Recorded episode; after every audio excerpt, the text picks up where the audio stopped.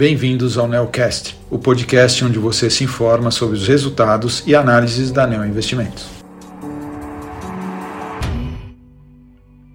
Olá a todos, aqui é Matheus Targa, gestor da Neo Investimentos, para falar sobre o desempenho do fundo Neonavitas neste mês de fevereiro. Neste mês, o fundo apresentou uma queda de 0,67% contra uma alta de 0,89% do Bovespa.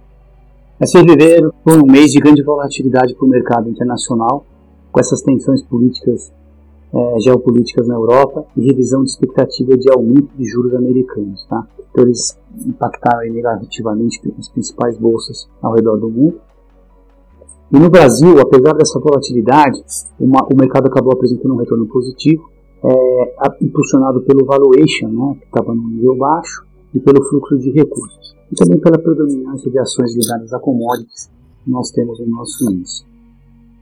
A invasão da Ucrânia pela Rússia, assim como as sanções impostas ao, ao invasor, né, trouxeram grande volatilidade para as bolsas. O S&P fechou o mês com queda de 3,14, enquanto as commodities ficaram em território positivo, dado o maior risco de disrupção nas cadeias de suprimento. É, ambos os países, né, Ucrânia e Rússia, são grandes produtores e exportadores de grão, petróleo e derivados. Além disso, uma outra preocupação dos investidores tem sido com relação ao comportamento da inflação no mercado americano e ao aperto monetário necessário para conter. Tá, mas... No mercado doméstico, mesmo com o cupom tendo anunciado 150 basis points de aumento de juros e uma ata com um tom mais duro, sinalizando mais 100 é, bips aí de aumento para a próxima reunião, ou seja, 1%, né? É, continuamos a ver um fluxo positivo de recurso e uma forte apreciação do real, do real, apesar de uma piora nas expectativas de inflação para 2022, né? Mas como a gente está vendo um aumento nos juros, está tendo fluxo de recursos aqui para o Brasil, investimento tanto em renda fixa como em, em bolsa também. No lado político, o governo anunciou uma redução de IPI em até 25% para a maioria dos produtos.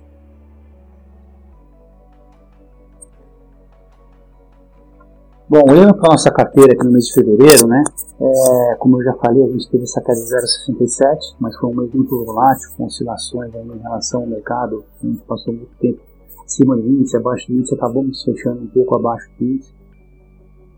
É, mas a gente observou que né, as principais ações que tiveram desempenho mais positivo foram é, é, Equatorial e BTG, tá? E, pelo lado negativo, né, as ações que tiveram impacto, um pior desempenho na carteira, foram a Dexco, que é a Duratex, né, a VEG e a ClearSale, que é uma posição bem pequena na carteira, mas que teve um desempenho negativo também é, ao longo desse mês de fevereiro. É, com relação à atribuição de performance, né, que considera não só o desempenho do papel, mas também o peso que ele tem, né, participação que ele tem na carteira, a gente vê que o desempenho positivo, o impacto positivo aí foi também é, a contribuição da costa equatorial do BTG, né, como foi no desempenho das ações também, então foi muito parecido. E pelo lado negativo também foi muito parecido, né? É, a única coisa que teve foi uma inversão de posição entre Cabin e Dexco, mas basicamente foram os mesmos papéis também que tiveram atribuição de performance mais negativa, né? Foram a VEG, a Clabin é, agora né, no lugar da Dexco e a ClearSale. É, e as principais movimentações que a gente fez ao longo do mês, né, tem várias é, papéis que mudam o peso né, pelo desempenho relativo, mas a gente dá destaque aqui pelas, pelos papéis que a gente atuou efetivamente para reduzir ou para aumentar a posição. Tá? Então, por exemplo, é, nesse mês de fevereiro a gente efetivamente compramos né, ações da TOTS, da ESO, do VTG, e a gente efetivamente vendeu né, é, papéis da ClearSale, da VEG e da Localiza, tá? para reduzir um pouco a posição. Então, além disso, também pode ter tido uma queda ou um aumento pelo desempenho relativo da ação ao longo do mês. É, em relação às maiores posições da carteira aí no final do mês, a gente tem, as maiores posições agora são a pedida, Arezo e Tocos, né? É, a pedida está com 12%, a Arezzo está bem próximo de 10% e a TOS com 9%. É, são empresas aí que a gente tem forte potencial de valorização e perspectiva muito positiva no momento atual. Né? Setorialmente, a gente manteve nossas exposições mais concentradas no mercado doméstico, é, teses específicas no varejo de consumo, representam mais de 30%, 36% da nossa carteira. Tá? Então, às vezes tem essa preocupação né, de juros aumentando, o consumo vai sofrer. Às vezes até tem um impacto no curto prazo, mas as nossas posições são, são bem específicas. Né?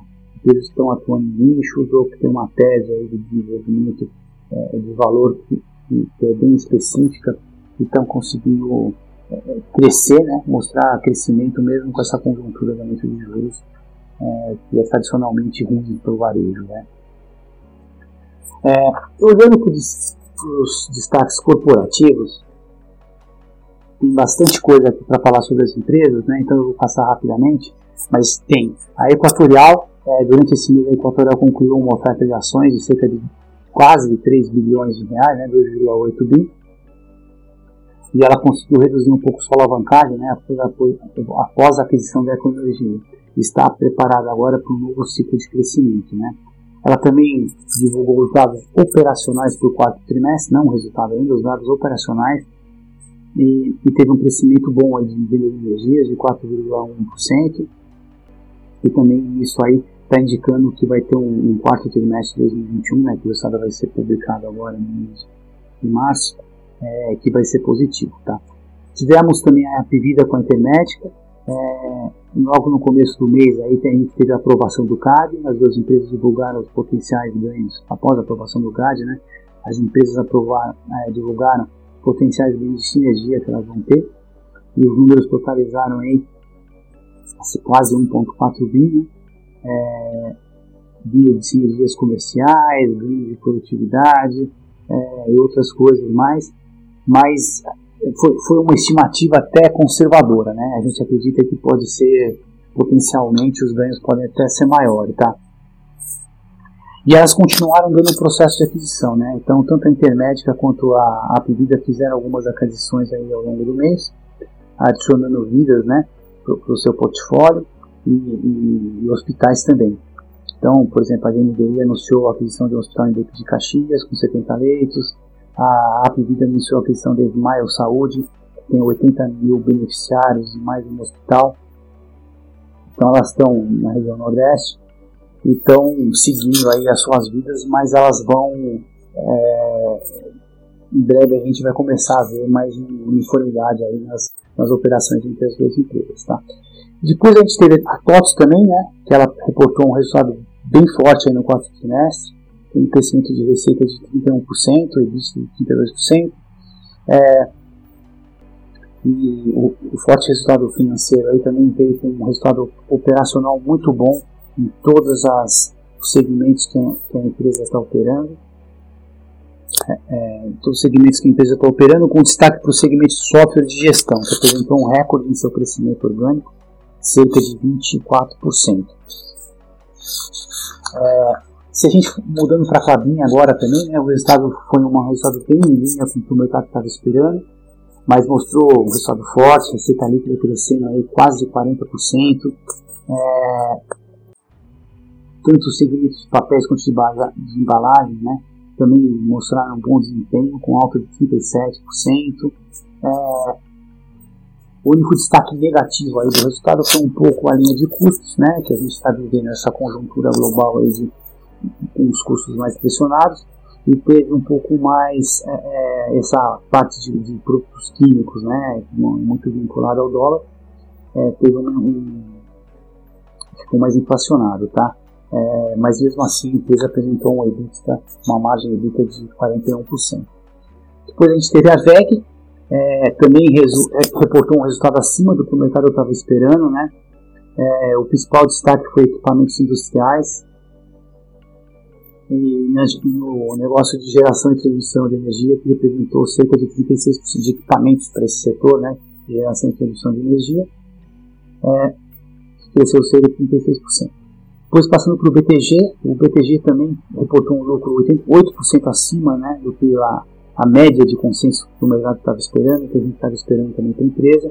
Apresentou um ROI, né, que é um Return on Equity, que é um indicador muito usado aí em banco, de quase 19% é, tiveram é, os setores que cresceram foi essa parte de crédito corporativo, de wealth management e, e asset management, né?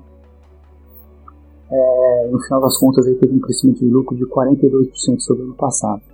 Depois teve a Localiza, é, que a Localiza divulgou um resultado que foi um pouco abaixo do esperado, tá?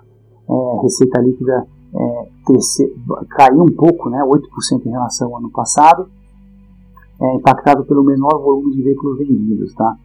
Então, o EBITDA foi de quase 936 milhões, para ser exato, tá? Uma, um aumento de 23% em relação ao ano passado, e o lucro de 40, 442 milhões. É, então a gente teve aí uma dinâmica parecida com os outros trimestres, né, de crescimento de volume, é, e ticket também, né? então teve um aumento de, das diárias de carro, né? do quanto ela cobra pelas diárias de carro, é, e o volume também. É, e nos seminovos houve um pouco de pressão de margem, né?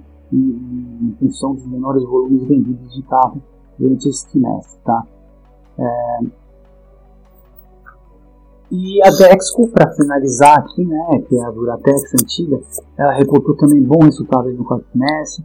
A receita líquida aumentou um crescimento de 20%, a EBITDA de 13%, o lucro líquido cresceu 44%, é, e a empresa manteve aí uma ocupação máxima em todas as divisões e conseguiu repassar é, para o preço né, o aumento de custos que ela sofreu ao longo do, do trimestre.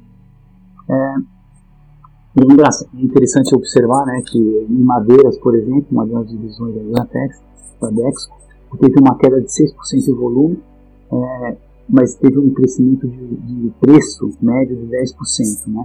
A divisão Deca também a gente teve um crescimento de 5% de receita com volumes mais fracos e preços mais fortes. E no segmento de é, revestimento cerâmico, a, a receita se manteve praticamente estável em relação ao, ao ano passado, né, em relação ao trimestre anterior, tá? O terceiro trimestre. É, mas também está vivendo um, um, momento bom, né? Tem uma expectativa aí que a médio e longo prazo, com esses juros mais altos, que o setor de construção deve enfraquecer um pouco, né?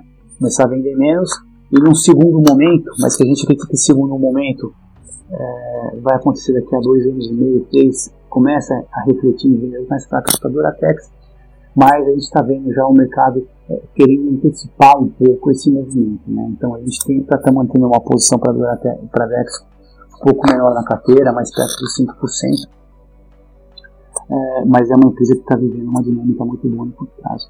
Bom, é, basicamente era isso que a gente tinha para falar sobre o fundo. É, a gente está muito animado, né? A bolsa muito volátil, muito nervosa é, sempre tem alguma novidade, né? Agora até essa guerra, essa situação geopolítica para atrapalhar um pouco, mas mesmo assim a gente está vendo uma bolsa muito resistente, né? Muito resiliente, mesmo a bolsa americana também a gente está vendo que está resistindo. E, e, é, vamos ver, né? Passando essa situação é, de guerra, eu acredito que o mercado retoma a normalidade aí, né? É, e a gente acredita que também por esse lado doméstico a gente tem uma exposição maior, a nossa carteira deve, deve performar bem no relativo, tá? No primeiro momento, toda vez que as commodities vão bem, é, então a gente tem Petro Vale indo mais forte, isso acaba puxando o índice, né? Mas isso acaba refletindo depois é, no mercado num segundo momento, tá? Então a gente está tranquilo com a nossa posição e nossa exposição ao mercado doméstico. Tá? Um abraço a todos e até o mês que vem quando a gente volta novamente para dar uma atualização para vocês como é que foi o fundo aí nesse, no mês de março, que começa agora. Um abraço a todos e obrigado.